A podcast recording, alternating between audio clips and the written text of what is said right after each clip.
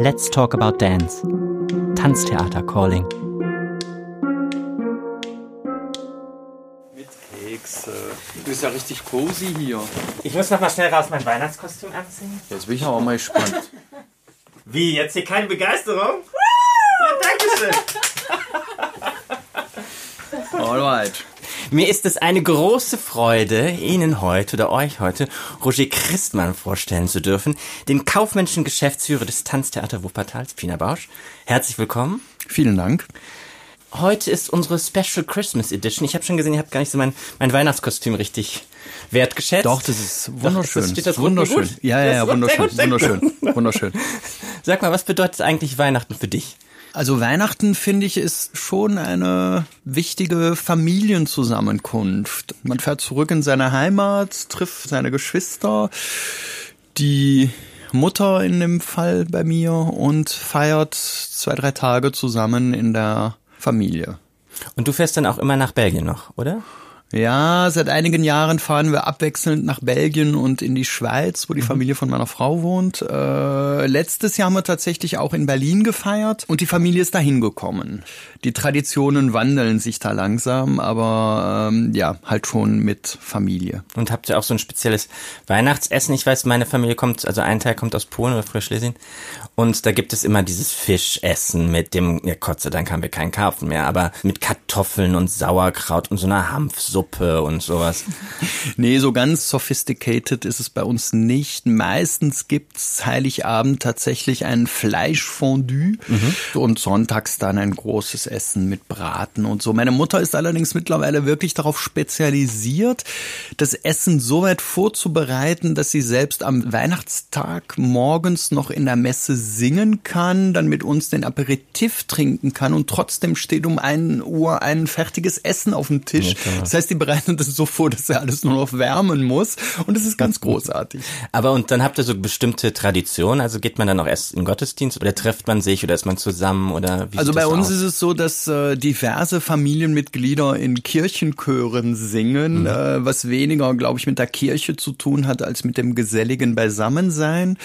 Und meistens gehen wir dann Heiligabend zusammen in die Messe, wo dann einer der Familienmitglieder auch singt. Meistens müssen die dann abends auch noch äh, sehr spät in die Kirche, damit sie dann wieder singen können und dasselbe dann auch am ersten Weihnachtstag. Und ansonsten ist dann Heiligabend Auspacken von Geschenken und am ersten Weihnachtstag auch und äh, hauptsächlich fröhliches Beisammensein. Was bedeutet Tradition für dich? Also jetzt auch im Sinne von Weihnachten oder Ja. ist da was man als Qualität mag oder Naja, ich merke schon, dass ich es mittlerweile auch wertschätze über gewisse Dinge, die man macht. Zum Beispiel anlässlich von Weihnachten nicht mehr lange nachdenken zu müssen, weil man das eigentlich in den letzten 20 Jahren so gemacht hat. Und es gibt halt in dem Leben jetzt sehr viele Dinge, über die man ständig nachdenken muss, weil man sie zum ersten Mal macht oder wenn man es nicht da macht, wo man immer gewohnt hat, äh, sondern auch von einem Ort zum anderen äh, umgezogen ist. Und da ist es halt so, man kommt zurück zu seinem ähm, Geburtsort, äh, man trifft die Leute, die man auch vor 30 Jahren äh, getroffen hat und macht mit denen Dinge, ohne jetzt jedes Jahr sich fragen zu müssen, wie machen wir das denn dieses Jahr? Und das ist wahrscheinlich dann die Tradition. Und hat sich das verändert, seitdem du Kinder hast? Oder ist es dann einfach nur, dass man schön zusammen das feiert und sich freut, dass sie sich auch freuen? Ja, so? das hat sich natürlich schon ein bisschen geändert, weil, weil natürlich jetzt äh, auch so getan wird, als gäbe es einen Weihnachtsmann wieder. Und, Ja, ich war auch der Genau. Weihnachtsmann und niemand hat mir ja auch geglaubt. Genau, mein Patenkind hat Mann. dann äh, vor zwei Jahren den äh, Weihnachtsmann gespielt, sehr überzeugend übrigens. Nee, der hat den Nikolaus gespielt, sowas. Er hat den Nikolaus gespielt. Aber feiert ja auch Sinterklaas? Jetzt mal eine doofe Frage. Ja, ja, ja, also auch Nikolaus feiern Okay, wir auch, ja. ja. Und ja, das hat sich halt schon ein bisschen geändert, weil halt jetzt die Kinder dabei sind und das für die nochmal einen anderen äh, einen Zauber hat. Aber ansonsten so vom Ablauf hat sich das jetzt nicht so wahnsinnig geändert. Gibt es noch eine Kindheitserinnerung, die du hast jetzt an Weihnachten? Also Ja, also bei uns war das früher immer so, dass äh, meine Mutter den Weihnachtsbaum aufgestellt hat und da auch geschmückt hat und eigentlich das ganze Wohnzimmer während zwei Wochen auf äh, Heiligabend vorbereitet hat mhm. und wir eigentlich während zwei Wochen überhaupt nicht in den, ins Wohnzimmer rein durften. und die lustigste Erinnerung ist, dass dann äh, kurz vor Weihnachten die Pfadfinderleiter bei uns äh, waren, okay. um über das nächste Pfadfinderlager zu sprechen mit meiner Mutter. Und meine Mutter so stolz war auf den Weihnachtsbaum und den zeigen wollte und mit denen ins Wohnzimmer rein und, und dann feststellte, dass der Weihnachtsbaum umgefallen war. Ach, wir durften aber natürlich nicht rein, weil wir da nicht rein und so weiter und so fort. Also das, das war immer ein sehr geheimnisvolle, sehr geheimnisvolle Vorbereitungen. Mhm. äh, die sich so zwei Wochen hingezogen haben. Und in der Zeit durften wir halt nur in die Küche und nicht ins Wohnzimmer. und wo war der Fernseher? In der, der Küche? War im, nein, der war im Wohnzimmer. Da ja, war halt nur zwei Wochen äh, Radio. Radio gesagt, das genau. ist spannend. Sag mal, Roger, wie bist du eigentlich dazu gekommen, ähm, Kulturmanager zu werden oder in den Bereich oder in die Funktion, in der du jetzt bist? Also ich habe in meiner Jugend eigentlich mit Kultur außer jetzt, ich sag mal, viel äh, Rock, Popmusik zu hören, relativ wenig zu tun gehabt und vor allen Dingen Fußball gespielt als Hobby. Och. Und das dann aufgehört mit 19. Da studierte ich gerade Betriebswirtschaft und es gab einen Abend, da bin ich zu einem kleinen Jazzkonzert bei uns in der Heimat gegangen. Mhm. Und da hat mich der Organisator dieses Abends gefragt, sag mal, du machst doch irgendwas mit Wirtschaft, hast du nicht Lust bei uns Buchhaltung zu machen, mhm. so als Hobby? Und da hatte ich gerade mit dem Fußballspielen aufgehört und fand das eigentlich eine sehr gute Idee und habe dann tatsächlich in diesem Kulturclub angefangen und der hat sich dann so entwickelt, dass wir da nach einem Jahr oder zwei mit fünf, sechs Freunden sehr, sehr intensiv Kulturveranstaltungen organisiert haben. Und da ist dann auch in der Zeit, als ich angefangen habe zu arbeiten, ich habe dann äh, vier, fünf Jahre in einer Bank gearbeitet nebenbei diesen Kulturclub geführt. Mhm. Und in der Zeit ist bei mir der Wunsch entstanden, in der Kultur zu arbeiten. Und das war eigentlich so der Ausgangspunkt. Und von da aus bin ich dann äh, zur Kulturhauptstadt nach Brüssel gegangen. Das hat schon so vier, fünf Monate gedauert, ehe ich den Übergang geschafft hatte. Und ich habe dann irgendwann bei der Bank gekündigt, weil ich merkte, dass das irgendwie nicht so richtig vorwärts geht mit dem Suchen nach einem Job in der Kultur.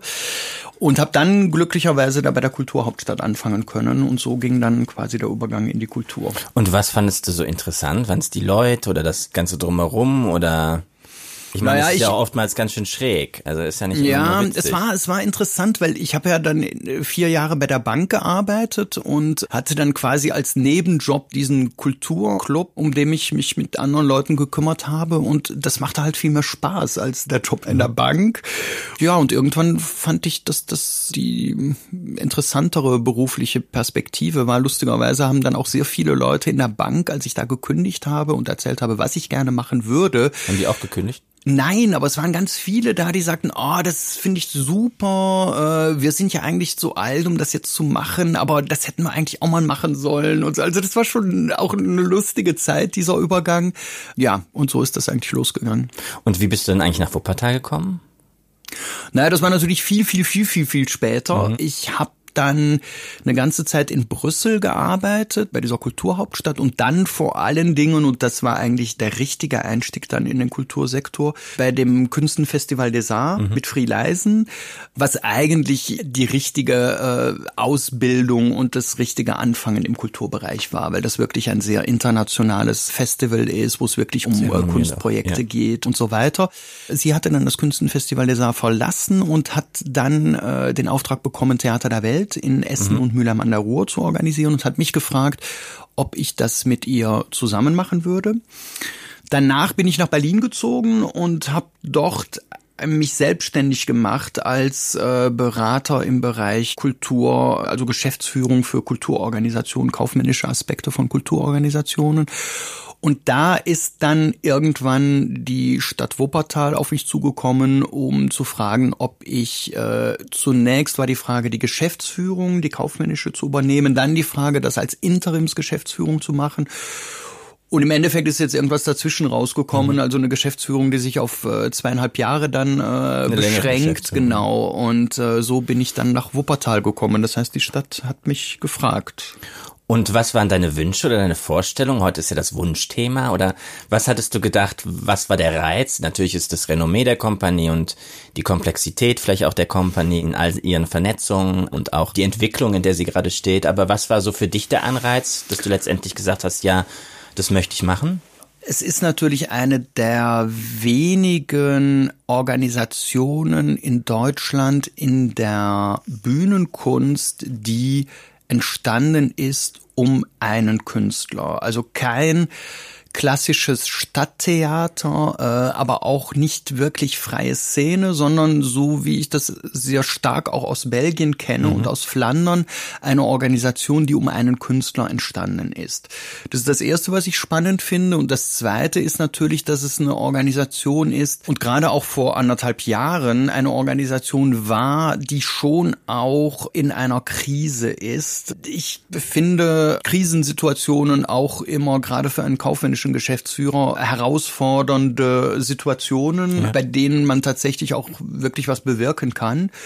Und deswegen fand ich auch diese Übergangsperiode von zweieinhalb Jahren spannend, äh, zu versuchen, diese Organisation auch wieder arbeitsfähig zu machen mhm. und auf die weitere Zukunft vorzubereiten. Und das fand ich eigentlich sehr reizvoll. Und was denkst du, was deine gerade internationale Erfahrung auch dazu beigetragen oder was für eine Couleur du sozusagen dann dem Ganzen dadurch gegeben hast? Naja, ich glaube, die internationale Erfahrung hat soweit geholfen, dass ich relativ viele, nicht alle, aber doch relativ viele der Partner des Tanztheaters auf internationalem Niveau kenne. Mhm.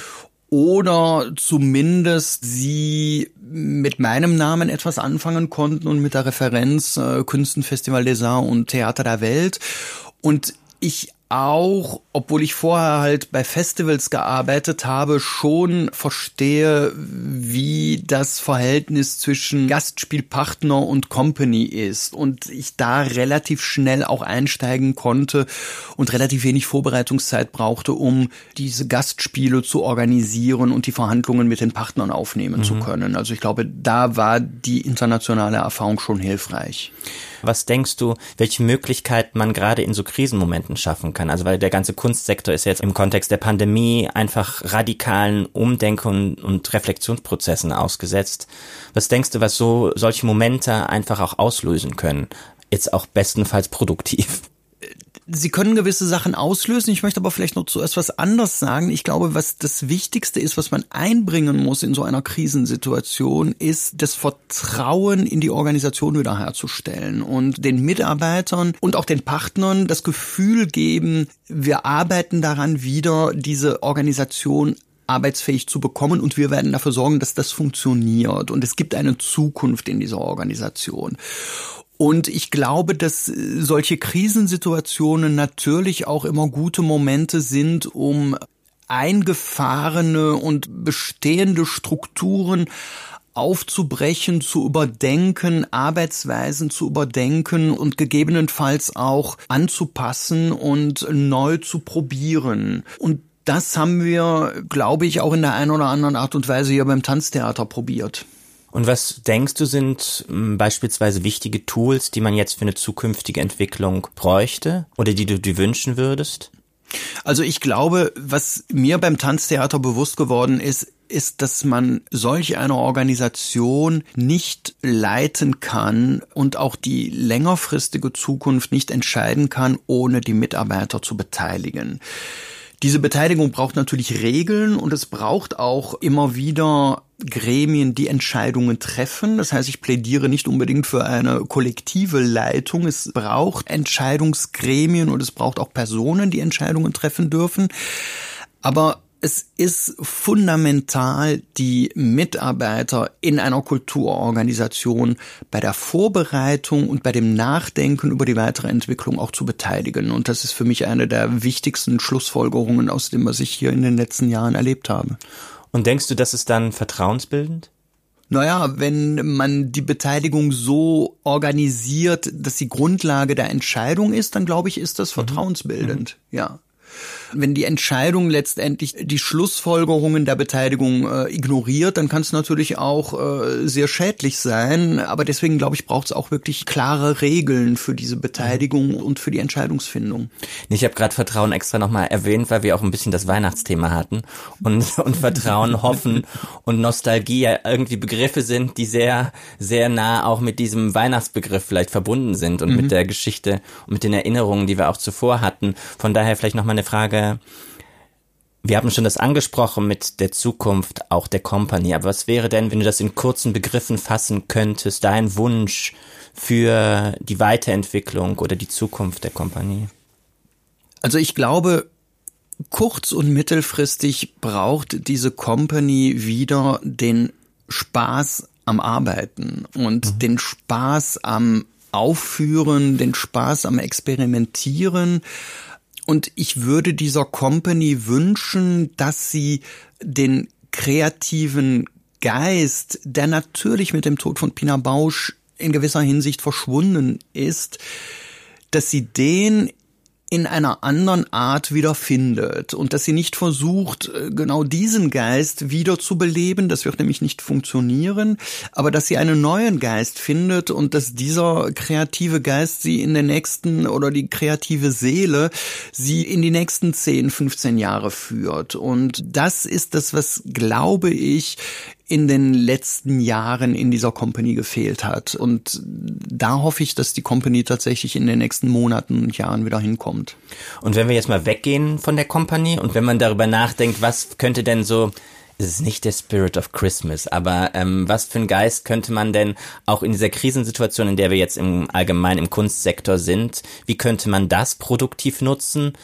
Also jetzt fernab, wir wissen alle, was das für ökonomische Dimensionen mit sich bringen wird. Und wer am Ende dann überleben wird, wird eine andere Frage sein. Gerade von den kleineren Akteuren, die da sind. Aber was denkst du denn jetzt aus deiner Erfahrung, ja, inwiefern man das nutzen könnte? Mhm.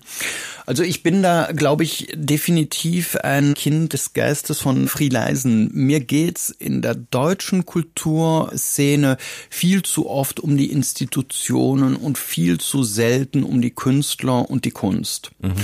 Und ich glaube, dass es essentiell ist, dass sich die Kulturinstitutionen in Deutschland viel mehr die Frage stellen, was brauchen wir eigentlich, um den Künstlern, die bei uns arbeiten sollen, gute Arbeitsbedingungen zu bieten. Und das würde ich mir wünschen, dass man sich tatsächlich nochmal viel mehr auf die Kunst konzentriert und auf die Leute, die die Kunst machen und nicht so sehr auf das Verteidigen von irgendwelchen Arbeitsbedingungen oder Strukturen, die, wie ich finde, häufig der Kunst eher im Wege stehen, als dass sie äh, die Kunst ermöglichen. Allerdings fürchte ich, dass wir zunächst mal eine sehr schwierigen Überlebenskampf von sehr vielen Kultureinrichtungen äh, sehen werden in den nächsten Jahren. Und da denke ich viel weniger an große Kultureinrichtungen äh, wie Stadttheater. Da wird es auch Einschnitte geben, aber ich glaube, dass da äh, der Überlebenskampf nicht so dramatisch sein wird. Aber sehr viel äh, denke ich da an kleinere Kultureinrichtungen, Privatinitiativen, Kompanien. Da fürchte ich, dass wir ja, da frage ich mich teilweise, wer von denen tatsächlich diese aktuelle Krise überleben wird mhm. und wie viele von denen am Ende nach dieser Krise noch da sind. Und auch da würde ich mir wirklich eine große Solidarität zwischen den großen Institutionen und den kleineren und den freieren wünschen. Und ich glaube, dass wir da in den nächsten Jahren äh, sehr viel enger aneinander rücken sollten, um da nicht einen völligen Kaltschlag zu erleben. Denkst du, dass es Solidarität im Kunstsektor gibt? Ich vermisse den in Deutschland sehr, muss ich sagen. Mhm. Ich finde, dass es ein äh, sehr großes Konkurrenzdenken gibt. Ich muss ganz ehrlich zugeben, dass ich das in Brüssel anders erlebt habe. Mhm. Ich erinnere mich an eine Zeit, wo wir in Brüssel weil die äh, politische Situation so verfahren war, als Kultursektor einen Kulturplan für die Stadt geschrieben haben, der am Ende von 200 Kulturträgern unterzeichnet wurde. Und ich erinnere mich an Besprechungen, wo Vertreter der Monet mit Vertretern eines ganz kleinen äh, Workspace zusammengesessen haben und nie der Vorwurf kam, naja, ihr habt ja so viel Geld oder von der Monet die Ansage kam, naja, ihr seid ja sowieso nur ein kleiner Player. Ja. Also dieses gemeinsame über die Bedeutung von Kultur nachdenken und auch gemeinsam sich für Dinge einsetzen, die auch teilweise für die einzelnen Player nicht unbedingt so einfach sind und, und einen direkten Vorteil bieten. Das vermisse ich in Deutschland schon ein wenig. Vielleicht können wir ja doch was vom Spirit of Christmas lernen. Vielleicht, vielleicht. Nein, aber ist ja die Frage eines neuen Zusammens oder wie man wirklich zusammenkommen kann, dann auch noch in der Zeit, in der wir ja gerade sind. Ja. Abschließend, wenn du drei Wünsche frei hättest, bevor wir natürlich anfangen zu singen. Was wären oh drei Wünsche, die du uns mitteilen würdest sagen? Beruflich würde ich mir tatsächlich wünschen, dass wir diese Übergangsphase, die natürlich für eine Übergangsphase auch schon relativ lange ist, aber dass wir diese Phase der Neustrukturierung und auch des Aufstellens mit einer neuen künstlerischen Geschäftsführung zu einem guten Ende bringen und da in einer Situation sind, wo wir Mitte nächsten Jahres sagen können, wow, das Tanztheater hat jetzt eine Fünfjahresphase vor sich, wo alle positiv in die Zukunft schauen können. Privat würde ich das mir. Das wäre Wunsch eins. Das wäre Wunsch eins. Wunsch zwei äh, würde ich mir natürlich wünschen, dass äh, in den nächsten Wochen diese formaledeite Corona-Krise irgendwann vorbeigeht und wir wieder Verwandte besuchen dürfen, wieder Fußballspiele gucken können, äh, wieder ins Theater können und uns nicht ständig die Frage stellen müssen, können wir das jetzt gerade noch machen oder ist das jetzt schon zu gefährlich? Und daran anschließend wünsche ich uns allen natürlich Gesundheit im neuen Jahr. Das sind doch schöne Weihnachtsgrüße. Oder Weihnachtswünsche, besser noch keine Grüße bei Weihnachtswünsche. Roger, herzlichen Dank. Fällt dir noch ein Weihnachtslied ein? Wir können auch summen. Also ich hätte gerne, dass du äh, Last Christmas singst von Wham. Naja, da muss ich ja leider doch passen. Das passt nicht so gut zu meinem Kostüm. Doch. Warte, das sieht ja jetzt keiner. Also ich muss sagen, das passt wirklich perfekt zum Kostüm. Und allen frohe Weihnachten. Frohe Weihnachten. We wish you a Merry Christmas, we wish you a Merry Christmas, we wish you a Merry Christmas and a Happy New Year. Thank you.